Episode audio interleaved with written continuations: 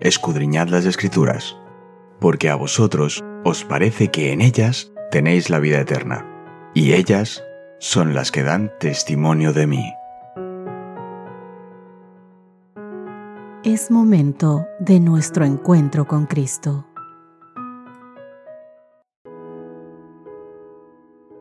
Hola, hola, ¿qué tal queridos amigos? Un abrazo fuerte para todos ustedes. Pidiendo disculpas por la voz, estamos pasando por una pequeña faringitis, esperemos en Dios que nos pueda curar pronto y volver a tener nuevamente nuestra salud intacta. Queridos amigos, para hoy el tema de nuestro estudio es para esta hora, un tema decisivo en el que muchos de nosotros podemos aprender que las cosas que nos pasan, incluso las malas, siempre están al control de Dios y que Dios tomará todas esas cosas para ayudarnos a cada uno de nosotros para beneficio de su pueblo y de cada uno de sus hijos. Vamos a repasar nuestro texto base de esta semana que lo encontramos en Lucas capítulo 49 verso 6. Yo te haré luz para los gentiles y llevarás mi salvación a los confines de la tierra. Con esto en mente, Vamos rápidamente a Esther, capítulo 4, los versos 1 al 14. ¿Por qué en ese momento se consideró apropiado que Esther se identificara como judía? Luego que supo a Mardoqueo todo lo que se había hecho, rasgó sus vestidos, se vistió de silicio y de ceniza, y se fue por la ciudad clamando con grande y amargo clamor. Y vino hasta delante de la puerta del rey, pues no era lícito pasar adentro de la puerta del rey con vestido de silicio. Y en cada provincia y lugar donde el mandamiento del rey de su decreto llegaba, tenían los judíos gran luto, ayuno, lloro y lamentación. Silicio y ceniza era la cama de muchos. Y vinieron las doncellas de Esther y sus eunucos y se lo dijeron. Entonces la reina tuvo gran dolor y envió vestidos para hacer vestir a Mardoqueo y hacerle quitar el silicio mas él no los aceptó. Y entonces Esther llamó a Atac, uno de los eunucos del rey que él había puesto al servicio de ella, y lo mandó a Mardoqueo con orden de saber qué sucedía y por qué estaba así. Salió pues Atac a ver a Mardoqueo a la plaza de la ciudad que estaba delante de la puerta del rey. Y Mardoqueo le declaró todo lo que había acontecido y le dio noticia de la plata que Amán había dicho que pesaría para los tesoros del rey. Y le dio también la copia del decreto que había sido dado en Susa para que fuesen destruidos, a fin de que la mostrase a Esther y se lo declarase, y le encargara que fuese ante el rey y suplicarle e interceder delante de él por su pueblo. Vino Atac y contó a Esther las palabras de Mardoqueo entonces Esther dijo a Tac que le dijese a Mardoqueo, todos los siervos del rey y el pueblo de las provincias del rey saben que cualquier hombre o mujer que entre en el patio interior para ver al rey, sin ser llamado, una sola ley hay respecto a él, ha de morir, salvo aquel a quien el rey extendiera el cetro de oro, el cual vivirá. Y yo no he sido llamada para ver al rey estos treinta días y dijeron a Mardoqueo las palabras de Esther. Y entonces dijo Mardoqueo que respondiese a Esther. No pienses que escaparás en la casa del rey más que cualquier otro judío.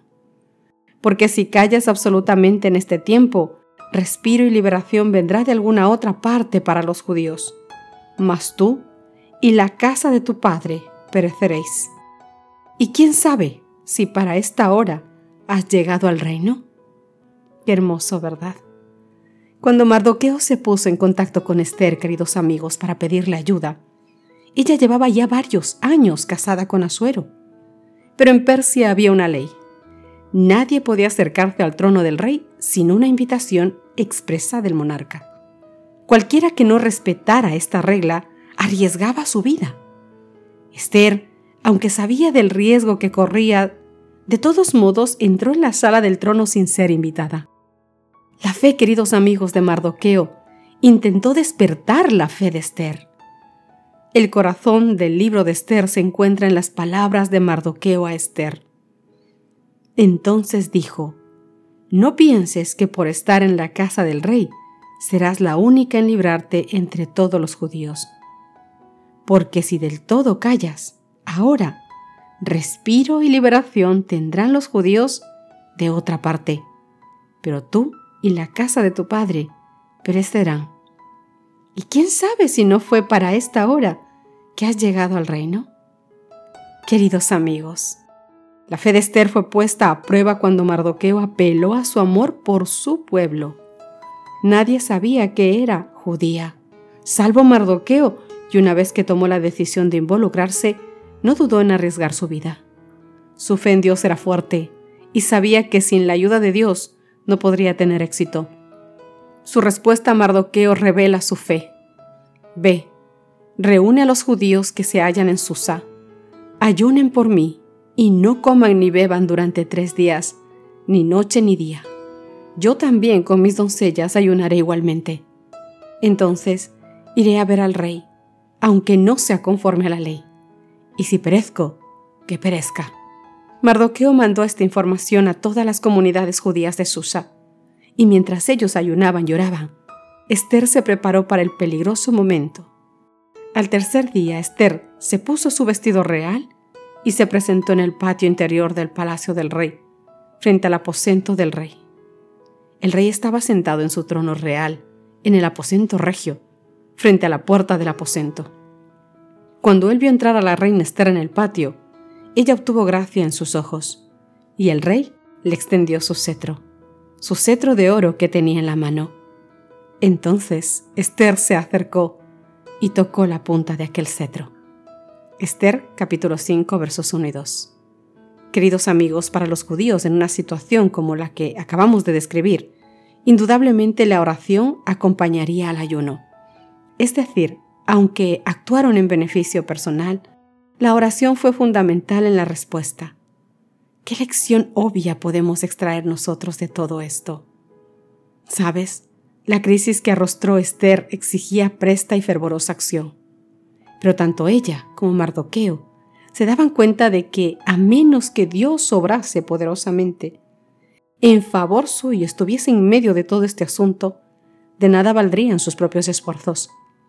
De manera que Esther tomó tiempo para comulgar con Dios, ayuno y oración, fuente de su fuerza. Tanto ella como el pueblo se unificaron en el único ser que podía darles la salvación indicó a Mardoqueo, ve y junta a todos los judíos que se hallasen en Susa, y ayunad por mí, y no comáis ni bebáis en tres días, noche ni día. Yo también con mis doncellas ayunaré. Y así entraré al rey, aunque no sea conforme la ley. Y afirma ella su declaración de fe. Y si perezco, que perezca. Los acontecimientos que se produjeron en rápida sucesión la aparición de Esther ante el rey, el señalado favor que le manifestó, los banquetes del rey y de la reina con Amán como único huésped, el sueño perturbado del rey, los honores tributados en público a Mardoqueo y la humillación y la caída de Amán, al ser descubierto su perversa maquinación, son todas partes de una historia conocida. Dios, Dios, mis queridos amigos, obró admirablemente en favor de su pueblo penitente.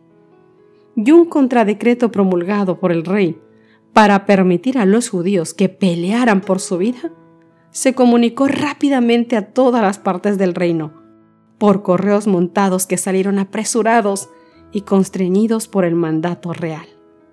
Y en cada provincia y en cada ciudad donde llegó el mandamiento del rey, los judíos tuvieron alegría y gozo, banquete y día de placer. Y muchos de los pueblos de la tierra se hacían judíos, porque el temor de los judíos había caído sobre ellos. Ah, mi querido amigo, la oración de fe es la gran fortaleza del cristiano y ciertamente prevalecerá contra Satanás.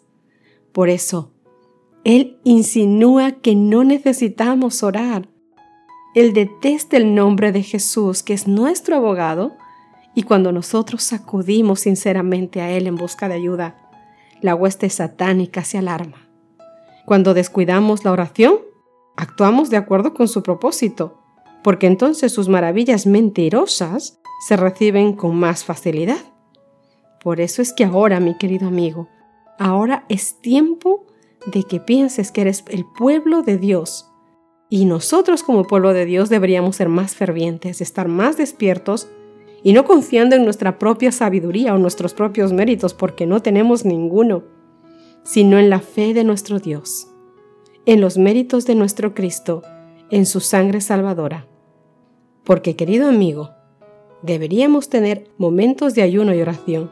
Quizás no se requiere una abstinencia completa del alimento, pero deberíamos comer frugalmente de los alimentos más sencillos.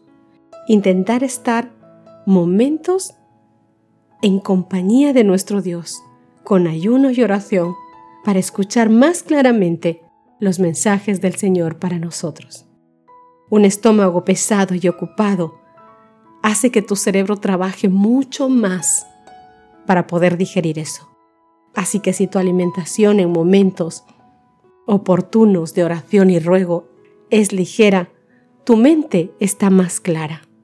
Ah, querido amigo, busca momentos, tiempo, en compañía solamente de Jesús. Habla con Él, coméntale todas tus cosas. Es necesario que los hijos de Dios, hoy más que nunca, busquemos llenar nuestras lamparitas de aceite y empezar a llenar nuestro repuesto para cuando de verdad sea necesitada fuertemente aquella fe que debe estar firme en Cristo. ¿Qué te parece si terminamos nuestro estudio de hoy con una oración? Oh Señor Jesús, cuán hermosa es la historia de Esther. Un libro en el que no se habla en ningún momento, Señor, directamente de ti, pero que estás inmiscuido en todo momento, porque tu presencia se ve en todas partes, teniendo el control de todo. Vivimos tiempos caóticos y esto no va a mejorar, Señor. Sabemos que irá a peor. Por eso te rogamos que así como mucha gente de dinero prepara sus búnkers, prepara sus cosas, intenta prepararse para un momento crítico de economía o de angustia o de guerra, nosotros que sabemos lo que va a pasar, nos preparemos desde ya, física y espiritualmente, Señor, confiando en ti, porque en realidad nuestro seguro, nuestro único seguro de todo ser humano, solo eres tú, Señor. Tú serás quien nos dirija a donde debamos ir. Tú nos esconderás si es necesario ser escondidos. Tú nos acompañarás a cualquier sitio donde tengamos que ir. Y tú vendrás a recogernos, Señor, en el momento oportuno. Danos esa fe que solamente tus hijos tienen para que no sea en nosotros aquella frase, aquel versículo que pregunta, ¿hallará fe Dios en la tierra cuando venga? Que podamos, Señor, estar firmes, firmes en la fe, que cerremos los ojos a todo, que veamos con los ojos del alma en ti. En tu dulce nombre, Papito Dios, te rogamos esto. En el dulce nombre de Cristo Jesús. Amén y amén. Mi querido amigo, que Dios te bendiga, nos encontramos mañana. Gracias por acompañarnos. Te recordamos que nos encontramos en redes sociales. Estamos en Facebook, Twitter e Instagram como Ministerio Evangelike.